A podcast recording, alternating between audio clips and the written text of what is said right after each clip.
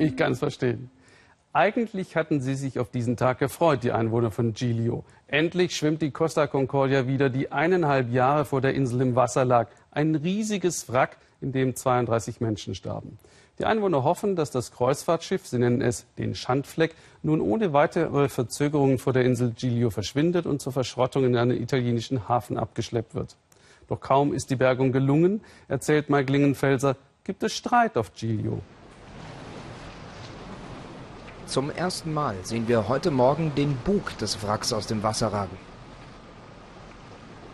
Über sechs Meter ist die Costa Concordia bis jetzt wieder aufgetaucht. Die Hälfte ist geschafft. Aus dem Schiffsinneren sind neue Bilder aufgetaucht. Sie zeigen eine gespenstische Atmosphäre, wie auf einem Geisterschiff. Wenn das Wrack endlich weg ist, wartet schon der nächste Knochenjob auf die Bergungsspezialisten. Tief unten liegt noch ein weiterer, tonnenschwerer Stahlkoloss. Eine gigantische Plattform. Aufwendig errichtet, um das auf den Felsen gestrandete Schiff zu bergen. Nun soll auch sie wieder weg. Doch ausgerechnet bei den Bewohnern der Urlaubsinsel wächst der Widerstand gegen den Abriss der Unterwasserplattform vor Giglio. In den Hafenbars sammelt eine Bürgerbewegung bereits Unterschriften. Im Mittelpunkt steht Franka Melis. Sie und ihre Mitstreiter wollen die spektakulären Relikte der Katastrophe unbedingt erhalten und künftig für den Tourismus nutzen. Als Attraktion für Taucher. Tut mir leid, aber wir müssen auch an den wirtschaftlichen Aspekt denken, weil unsere Insel sehr gelitten hat. Aber wenn diese Plattform bleibt, dann könnte das hier das Disneyland unter Wasser werden. Ein Freizeitpark dort, wo die Schiffskatastrophe passierte? Es klingt bizarr. Bevor das Stahlgerüst errichtet wurde, war das Riff ein beliebtes Ausflugsziel für Taucher. Treue Stammurlauber im Naturschutzgebiet rund um die Insel.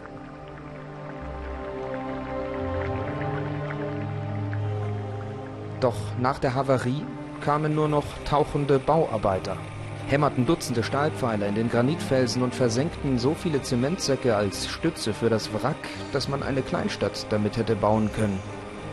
Das alles wieder abzureißen, ein erneuter Eingriff in die Unterwasserwelt. Das wäre ein enormer Schaden, die Plattform zu entfernen. Denn Flora und Fauna dort unten haben sich gerade wieder erholt, nachdem die Costa Concordia die Unterwasserwelt zerstört hatte. Auch deshalb sammelt sie Unterschriften gegen die geplanten Abrissarbeiten der Plattform. Doch nicht jeder ist davon begeistert. Es gibt auch Gegenwind, wie dieser Giliese unmissverständlich deutlich macht.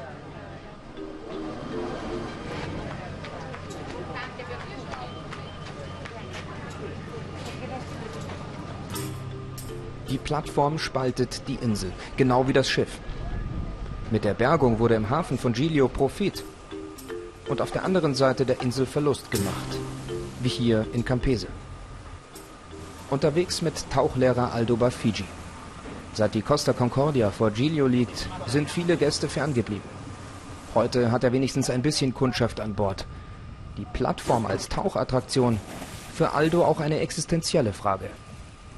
Die Plattform, denke ich mir, das ist äh, die letzte Chance, was wir haben, und ein bisschen Geld wieder reinzuholen, was wir verloren haben. Verstehst du, das, das ist der Grund. Wie denken Überlebende der Havarie über diese Pläne? Wir treffen Pablo Lazaro.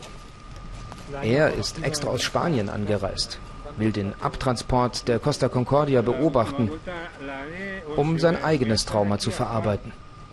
In der langen Unglücksnacht war er als einer der letzten gerettet worden. Noch heute hat er schlaflose Nächte. Dentro de todo, ich hätte auch sterben können. Ich war dort. Ich fühle mit den Angehörigen der Toten, denn ich habe denselben Horror durchlebt. Ich finde es morbide, wenn mit so einer Plattform jemand Geld verdient. Auch der Umweltminister macht bei seinem Besuch auf der Insel deutlich, so wie mit der Reederei vereinbart, muss alles wieder weg, auch die Plattform. Und auch Giulius Bürgermeister schwenkt auf die Seite der Plattformgegner ein. Wir treffen ihn an der Hafenmole. Dem Minister jetzt eine Petition vorzulegen, ist unhöflich und aus meiner Sicht eine Zeitverschwendung. Wenn sich der Bürgermeister als Hausherr nicht gegen den Minister durchsetzen kann, dann kann ja jeder kommen und Schaden anrichten. Auch Frankas Partner ist vom Tauchtourismus abhängig und sich sicher, dass die Mehrheit auf Giglio hinter ihren Plänen steht. Ihre Wut wächst mit jedem Meter, den das Wrack wieder emporsteigt. Für sie geht das Drama um das schwierige Erbe der Costa Concordia weiter.